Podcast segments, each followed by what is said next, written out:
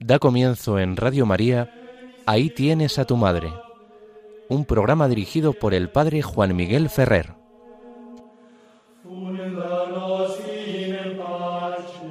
Un saludo muy cordial a todos vosotros, queridos amigos oyentes de Radio María. Comenzamos, como nos han anunciado, el programa Ahí tienes a tu madre. Os habla Juan Miguel Ferrer. Hoy quisiera comenzar el programa haciéndome eco de una noticia que ha sucedido hace pocos días, en concreto el pasado lunes día 13 de este mes de febrero. En el monasterio de Santa María de Guadalupe, en Extremadura, se ha producido el hermanamiento entre este santuario extremeño y el homónimo de México. Las dos vírgenes de Guadalupe, la extremeña y la mexicana, hermanan sus santuarios con la presencia del señor cardenal arzobispo primado de México y con el arzobispo primado de Toledo, se rubricó este acto de hermanamiento, que, para que nos hagamos una idea de la trascendencia que tiene, ha merecido también la atención del Santo Padre, que se hizo presente con una carta personal, breve pero muy hermosa en la que el Santo Padre juega con las diversas etimologías que al nombre de Guadalupe se han hecho. Una etimología de origen árabe, una etimología de origen latino y una etimología de origen de los indios de la región en torno a México, a México capital. Pues sí, anáhuac, latín, árabe, y el Papa nos dice, el Papa Francisco, que ve la mano de la providencia de Dios en todas estas posibles etimologías, porque en el fondo lo que se está viendo es la influencia de esta advocación mariana y por lo tanto la influencia de la Virgen María en la vida de la Iglesia en circunstancias muy variadas y en contextos culturales muy variados y siempre con el mismo resultado, llevarnos de la mano a su Hijo Jesucristo, único Salvador del mundo. El hermanamiento del santuario de Extremadura en la diócesis de Toledo y el eh, santuario de México está mm, resultando de una oportunidad extraordinaria. Porque hoy en día, por motivaciones muchas veces políticas, se está suscitando en América un movimiento, una ideología que quiere renegar de todo lo hispano. Y es verdad, en la conquista, pues seguro ya lo denunciaron los misioneros de su tiempo y ya intervinieron los reyes de España, los reyes de Castilla primero y los reyes de España, para poner orden en esas situaciones y tratar a través de sus virreyes y funcionarios de poner límite a la codicia y a la violencia de algunos de los primeros conquistadores y de aquellos que iban a América solo buscando fortuna y riqueza. Pero no nos podemos quedar con eso. Sería eh, una caricatura de la presencia de España en América reducirlo todo a eso. Es como si hablando de la dominación romana de las tierras de España nos quedásemos con las destrucciones, tropelías y violencia contra los pueblos que habitaban en la península antes de la llegada de los romanos, y nos olvidásemos de todo lo que significó la romanización. En América la situación es parecida. Luces y sombras, como en todo lo humano, pero el don más preciado que hemos llevado a América ha sido precisamente la fe. Y cuando ahora se intenta eclipsar sin distinción todo lo hispano de la cultura americana para quedarse solo con la cultura de los pueblos originales, estamos arrebatando un tesoro insustituible que España llevó a América, el tesoro de la fe cristiana, de la fe católica. Y este hermanamiento intenta recordar esta realidad insoslayable, una realidad que podríamos decir está confirmada por el cielo, precisamente por esa aparición de la Virgen de Guadalupe en el Tepeyac. Allí la Virgen se entiende directamente con los indígenas, pero la Virgen María les remite al arzobispo español.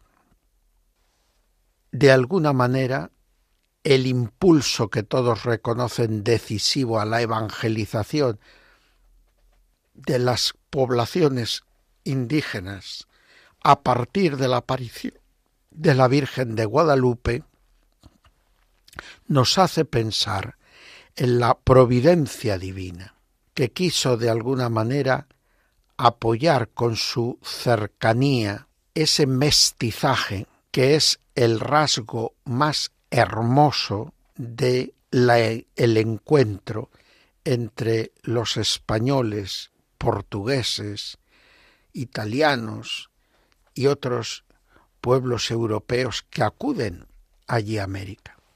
Pero es evidente que este mestizaje es un fenómeno típicamente ibérico, típicamente hispano, que les costó o apenas se produjo en las zonas que ocuparon británicos, holandeses o los mismos franceses.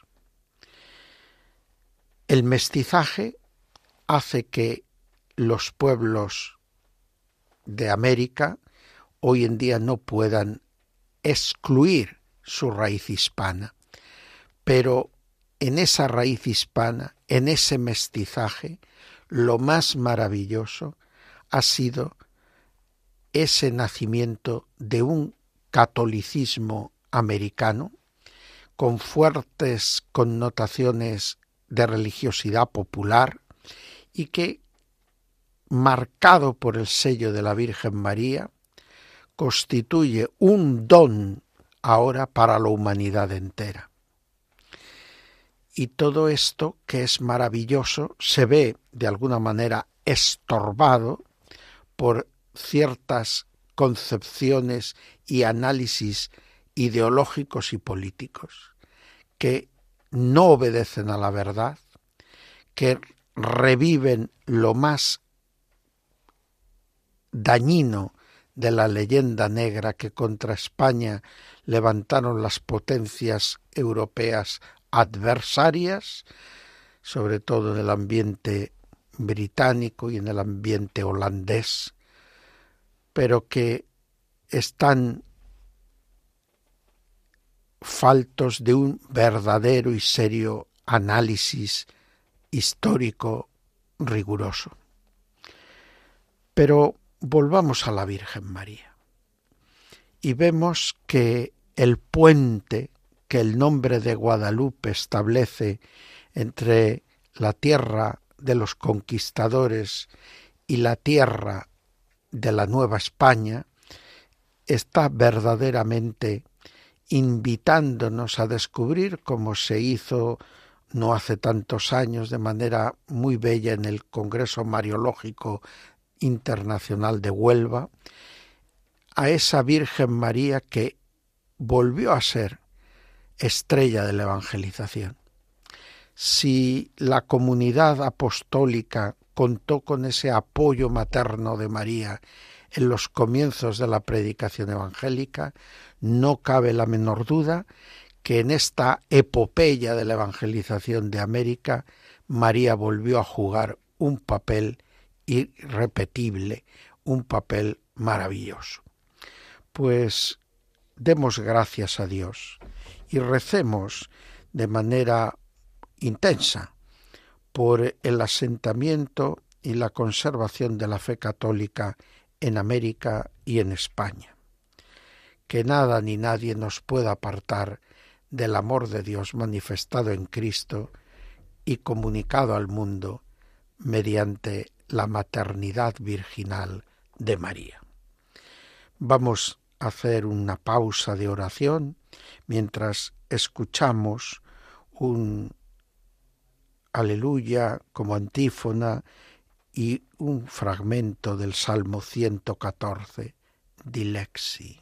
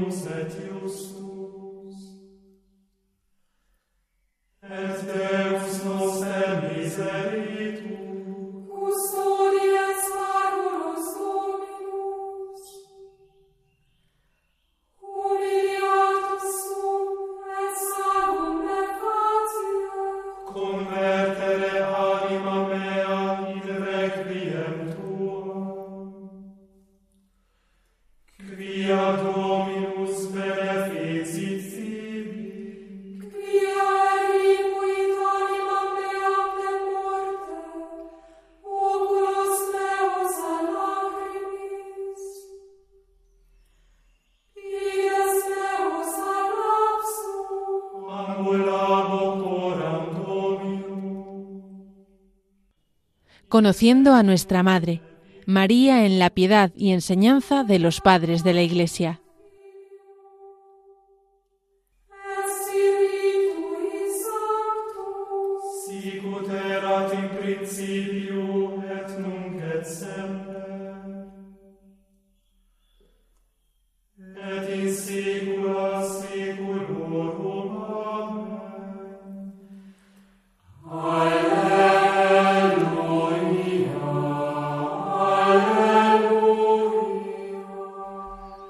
Seguimos en las ondas de Radio María con el programa Ahí tienes a tu madre.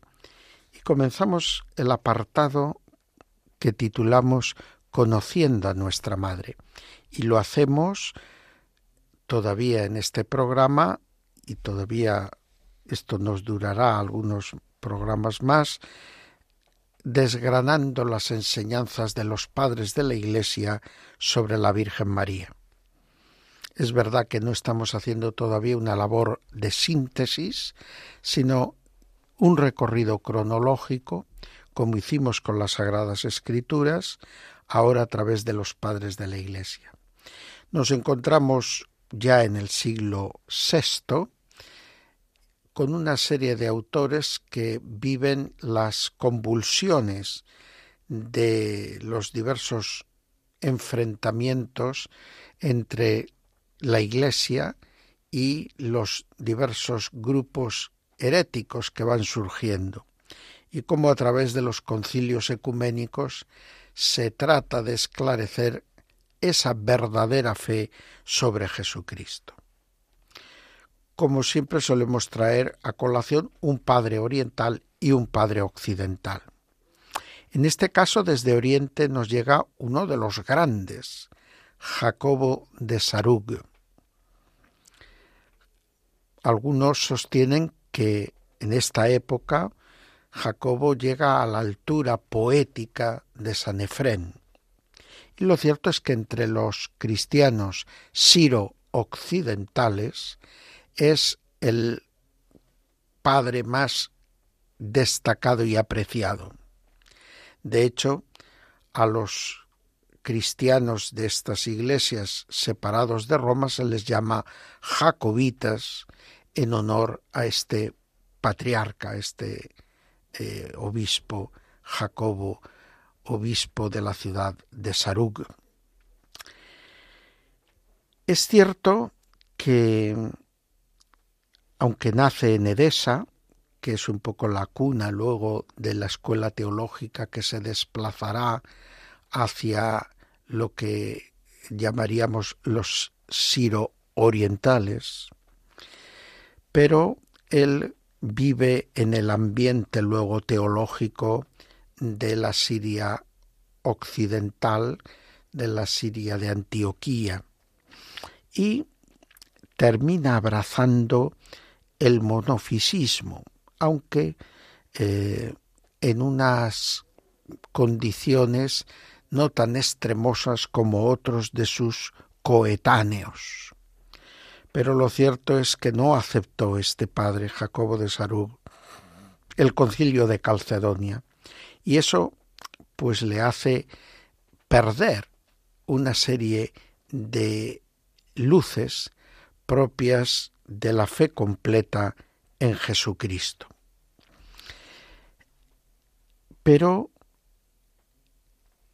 entre el 519 y el 521, su episcopado se manifiesta como muy fecundo. Y su amor a la Virgen María es particularmente tierno. Es famoso su estilo homilético se dice que sus homilías eran para ser cantiladas. Y tenemos una serie de muestras de algunos preciosos textos marianos precisamente dentro de esas homilías rítmicas. Destaca en primer lugar cómo la Virgen María es una mujer elegida por Dios y elegida para un fin muy preciso, ser la madre de Dios. Por lo tanto, acepta el título de María que nace en el concilio de Éfeso de Ceotocos, que provenía de Alejandría, la sede un poco con la que luego se contrapone la Iglesia de Siria. Esta elección por parte de Dios muestra cómo todo lo que vayamos descubriendo en María hemos de verlo como hechura de la mano de Dios y en función del proyecto, de la vocación a la que Dios llama a la Virgen María dirá Jacobo de Sarug. Ella era por excelencia humilde, pura e inmaculada. Nadie más que ella fue hecha digna de ser su madre. Púsose de manifiesto cuán excelsa era ella y limpia de pecado. Por lo tanto, esta elección por parte de Dios para ser la madre de Dios es la que va a provocar que Dios la colme de su gracia y la preserve del pecado. Mm, Jacobo de Sarud no llega a decirlo expresamente, aunque usa, como es muy frecuente entre los padres orientales, el título de Inmaculada, aunque sin darle aún todas las connotaciones que la definición dogmática por parte de Pío IX en el siglo XIX va en función de la tradición de la teología católica, a atribuir a este título Inmaculada. Del mismo modo, vemos que también, siguiendo la enseñanza de los padres más antiguos, Jacobo pone a María en relación antitética con Eva. Se ha transformado el tiempo desdichado que dio muerte a Adán, y ha llegado otro tiempo feliz en el que Adán ha resucitado. En vez de aquella serpiente, se alzó Gabriel para hablar y en vez de Eva, María se alzó para escuchar. En vez del mendaz, que introdujo la muerte con su actuación, se alzó el veraz para anunciar la vida con la noticia que aportó. Y por la madre que entre los árboles firmó la deuda, la hija anuló todos los débitos de su padre Adán. Por lo tanto, se está viendo no sólo a María como escogida, llamada por Dios para la misión de ser la madre de Cristo, la madre de Dios, sino que además se ve que se la permite una cooperación activa en este proyecto de Dios. Por lo tanto, tras ponerla en esta oposición con Eva, se muestra que en ella Dios está realizando la verdad de la mujer. Y esa verdad de la mujer va a manifestar la verdad del Hijo. Va a ser un signo de la verdad del Hijo. Y esto gracias a la virginidad maternal de María y a la maternidad virginal. Ambas realidades se cumplen en María. Dirá Jacobo de Sarú, María aparece ante nosotros como una carta sellada en la cual fue encerrado el profundo misterio del Hijo. Ofreció su cuerpo como una lámina sin mancilla, en la que el Verbo dejó escrita corporalmente su esencia.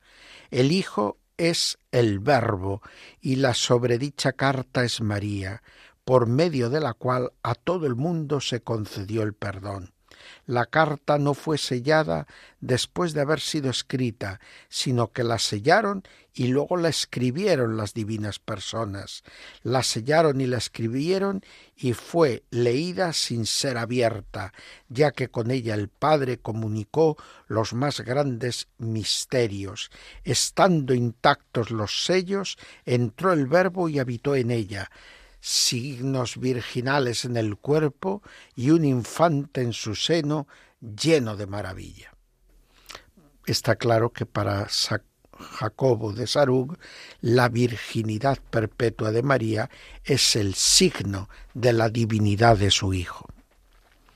Y luego eh, se muestra también en estos textos de las homilías rítmicas de Jacobo de Sarú, como él tiene una mariología muy típica de la teología narrativa propia de esta iglesia siriaca y donde va como desgranando cronológicamente los misterios de María, al mismo tiempo que eso le sirve para mostrarnos los dones con que Dios la embellece.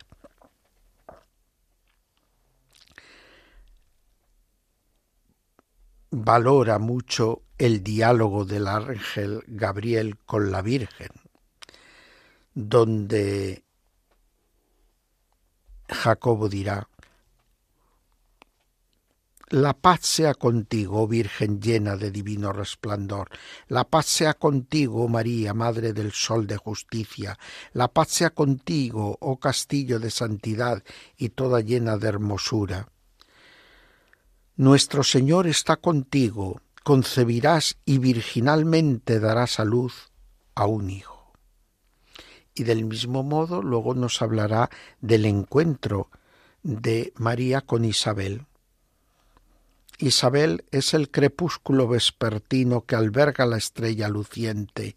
Llegó la aurora y saludó a su compañera vespertina. El atardecer se conmovió profundamente al ver que le besaba la aurora.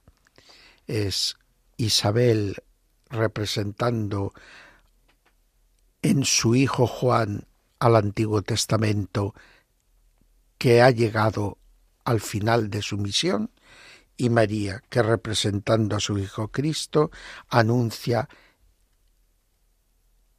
la época definitiva, el Nuevo Testamento. Luego contempla María junto al pesebre en Belén.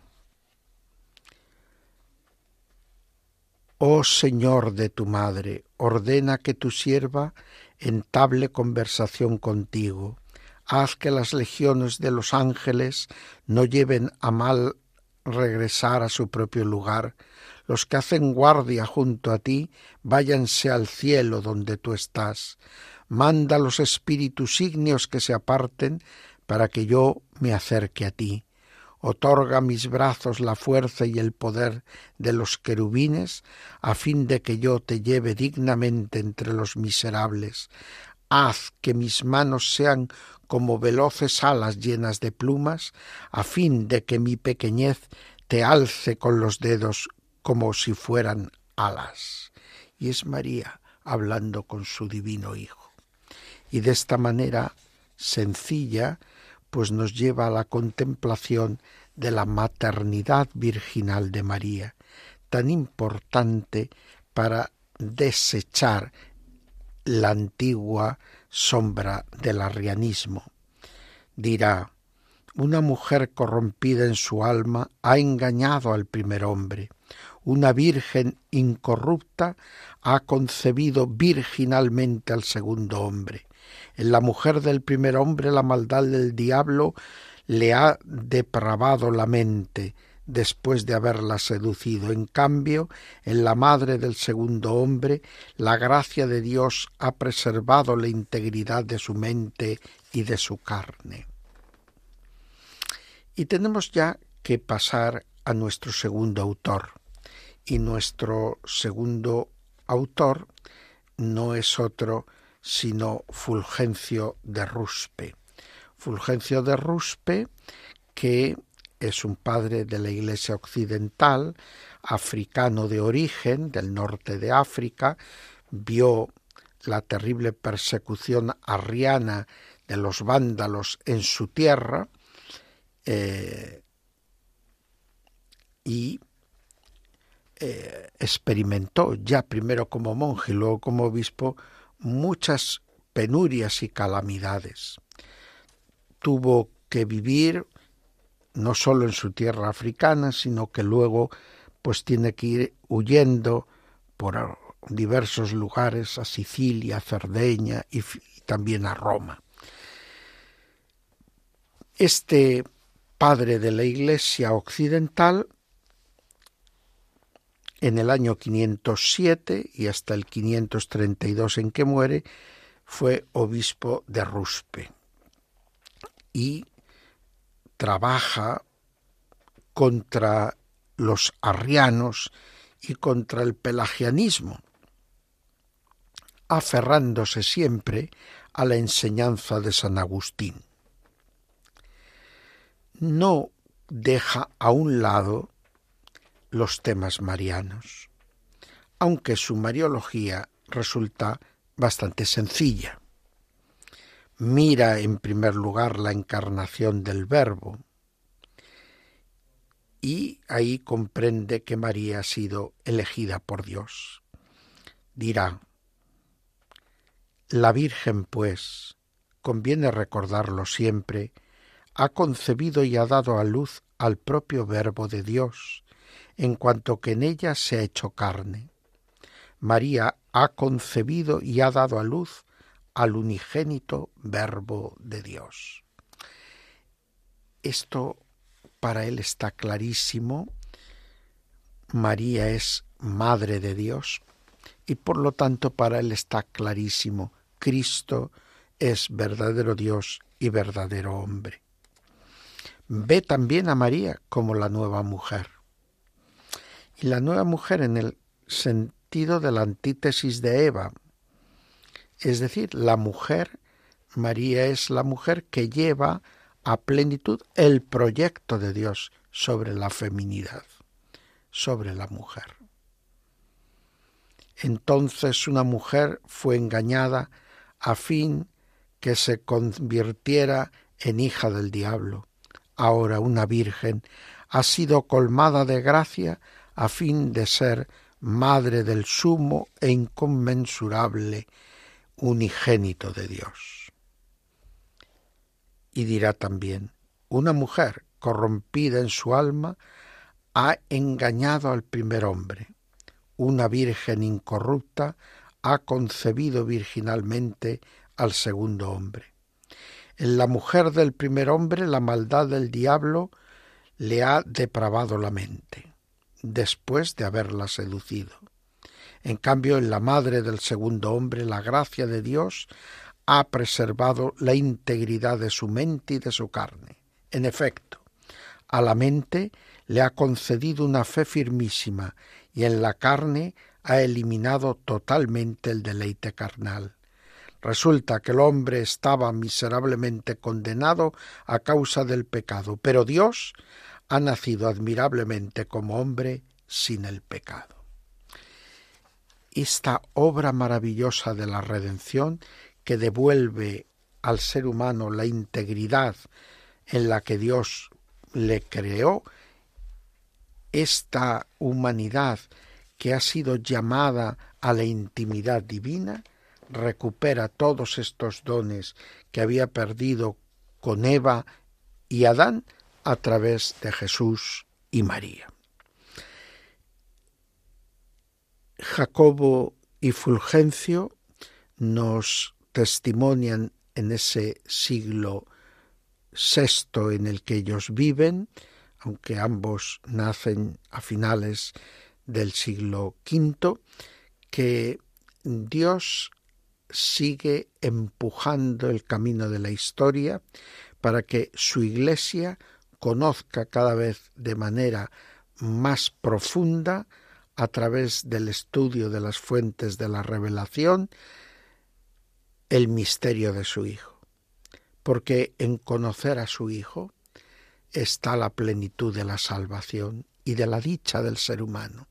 La felicidad humana pasa por conocer a Cristo. Y María es el camino para conocer a Cristo.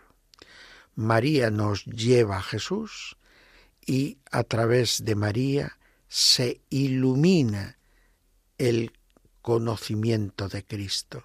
Se superan las barreras que podían impedirnos ver en Cristo más allá de lo que los ojos y los sentidos pueden intuir ver a Cristo en su verdad, en su plenitud, como verdadero Dios y verdadero hombre.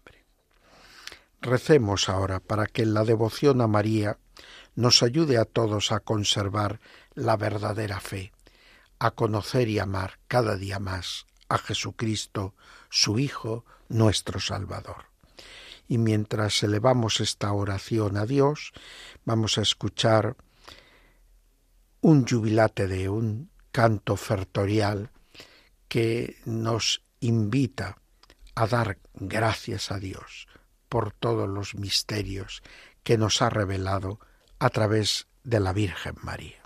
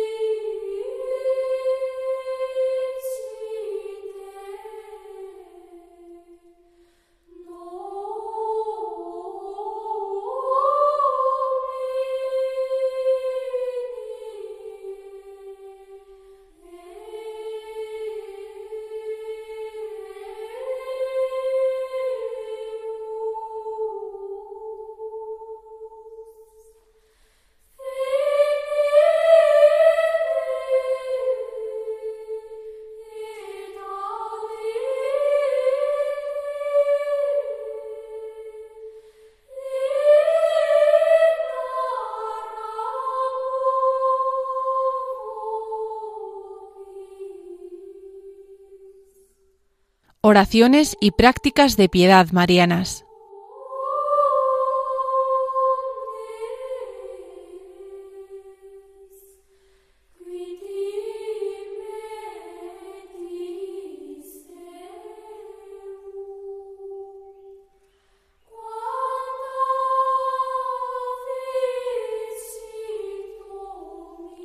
Seguimos adelante, queridos amigos oyentes, en las ondas de Radio María, haciendo el programa Ahí tienes a tu madre, un tiempo de reflexión teológica, sencilla pero que quiere ser rigurosa, para conocer mejor a nuestra Madre la Virgen y conociéndola mejor amarla más y aprender más de ella.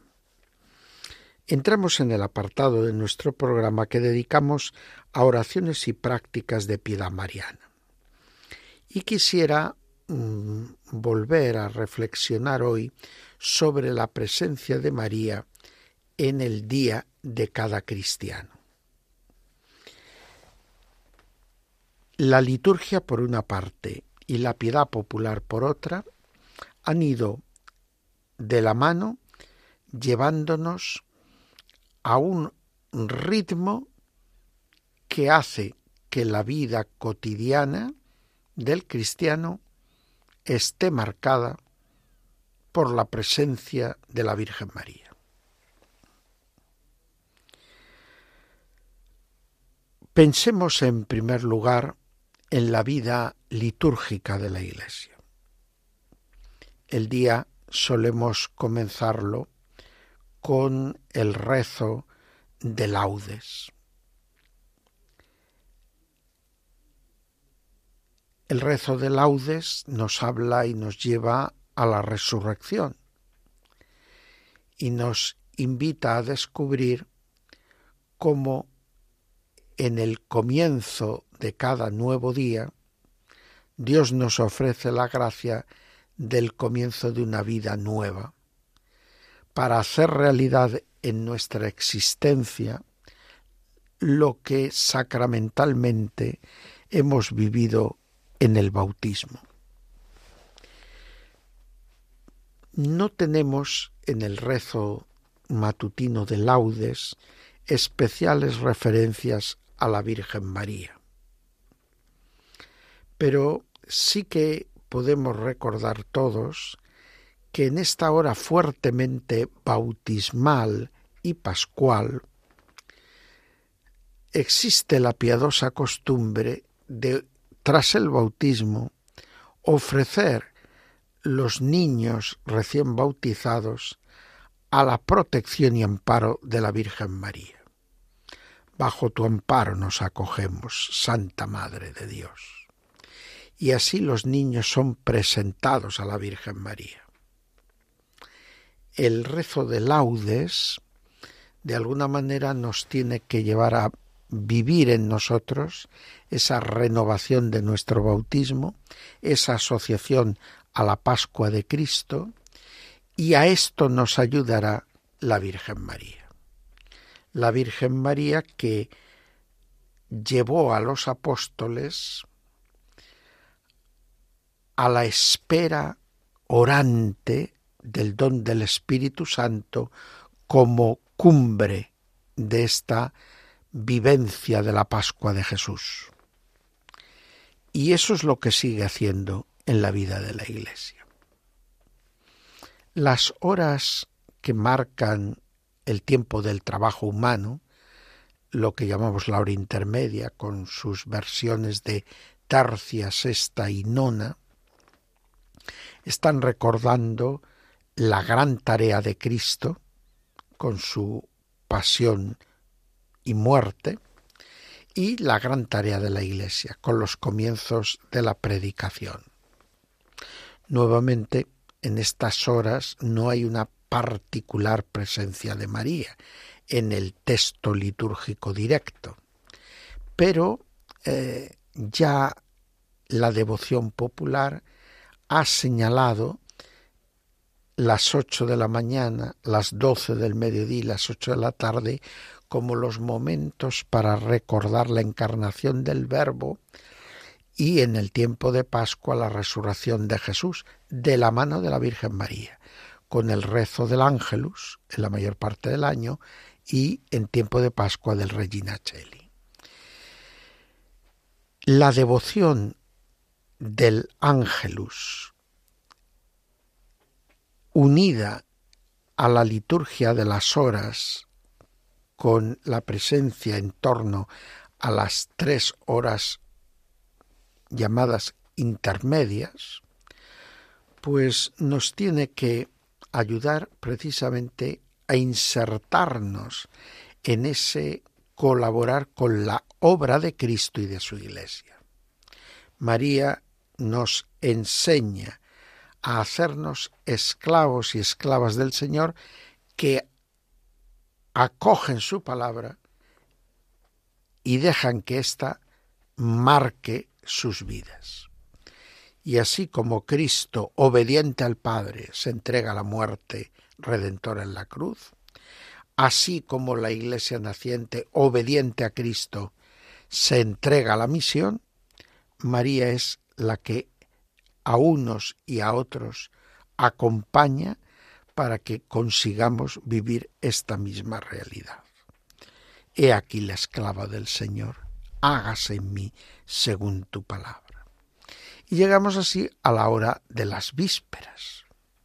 Y en las vísperas, cuando estamos para hacer la ofrenda de nuestra vida con Cristo, recordando la institución de la Eucaristía, rezamos cada día el Magnificat de la Virgen María. Y de alguna manera mm, descubrimos cómo ella es madre y modelo de la Iglesia, cómo María es la que nos ayuda a acoger el don de Dios y hacer de nuestra existencia, en función de ese don de Dios, una alabanza al Creador y un servicio a los hermanos. El Magnificat, cada día al caer el sol, nos ayuda a hacer de nuestra vida esa inmolación a Dios, total y completa. Una acción de gracias a Dios. El oficio de lecturas, que puede realizarse en cualquier momento hoy en día del día o de la noche, nos ayuda a esperar con María.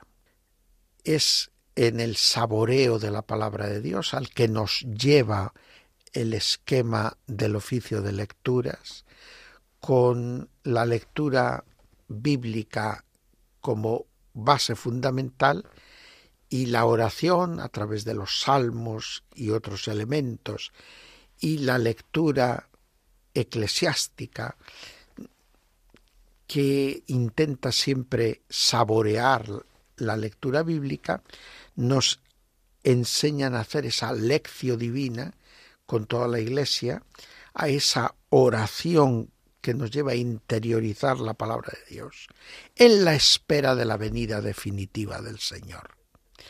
Es decir, que el oficio de lecturas, con ese sentido vigiliar, nos está siempre preparando para el encuentro definitivo con el Señor. Y ahí la Virgen María es un modelo importantísimo, porque ella es la primera discípula, es la maestra de los discípulos. Y cuando ya cansados nos entregamos al descanso nocturno, nuevamente la Virgen María aparece con una fuerza tremenda. En toda la hora de las completas estamos de alguna manera aprendiendo a morir para resucitar con Cristo nuevamente al día siguiente al rezo de laudes. Pero aparece la Virgen María. La antífona mariana al final de las completas nos está recordando cómo María fue de los primeros que escucharon el cántico de Simeón, ahora puedes dejar a tu siervo irse en paz. María es la que nos enseña a disponernos a ese encuentro definitivo con Cristo, que en ella, en María, ha sido tránsito hacia el Señor, la muerte como tránsito a la vida, a la vida en plenitud. Pues que de la mano de la Virgen María, el día entero lo sepamos vivir de este modo, como una oportunidad marcada por hitos significativos de nuestra oración con la Iglesia y ayudados por la piedad popular refrendada por la Iglesia, a encontrarnos con el Señor, a hacer de nuestra vida una entrega total a Él, como lo hizo la Virgen María. Oremos ahora por la presencia de María en todos los hogares cristianos, en todas las comunidades cristianas, que no se apague en ningún momento la devoción a María, antes sin pellejo que sin la Virgen María. Pues mientras vamos a escuchar una antífona y unos versículos del Magnificat, nosotros hacemos esta súplica confiada a Dios nuestro Señor, para que María no abandone nunca a su iglesia.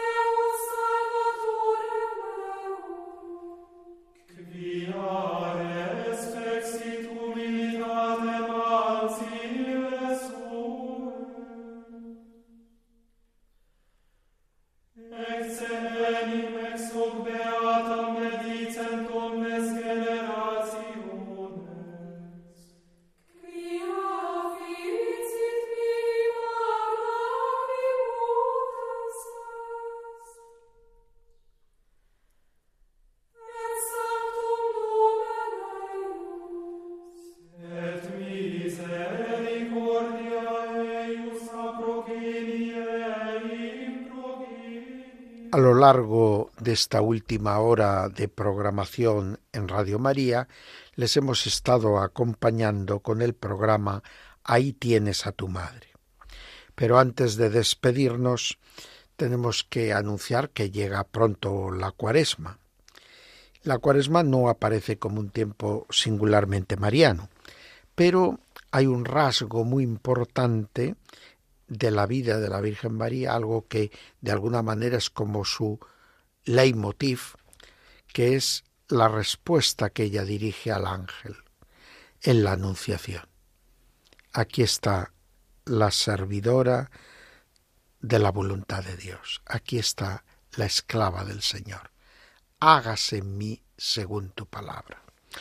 Una de las realidades que debemos descubrir cada vez más en la espiritualidad de la cuaresma es un tiempo de la escucha dócil, obediente de la palabra de Dios.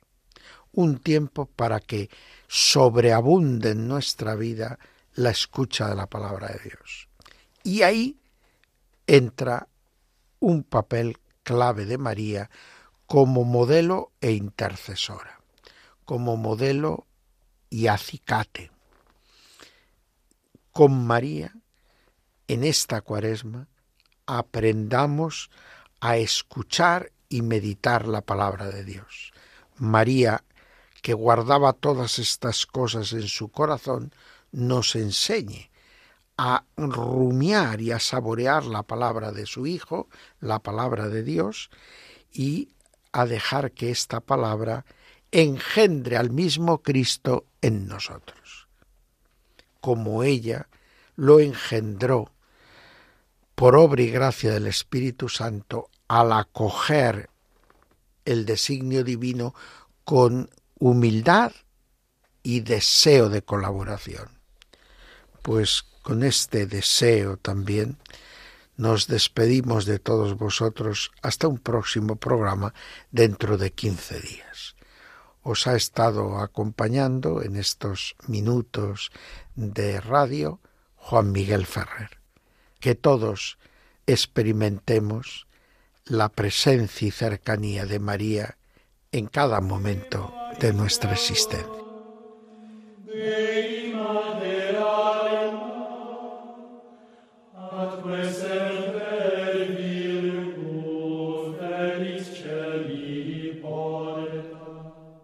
Acaban de escuchar Ahí tienes a tu madre, un programa dirigido por el padre Juan Miguel Ferrer.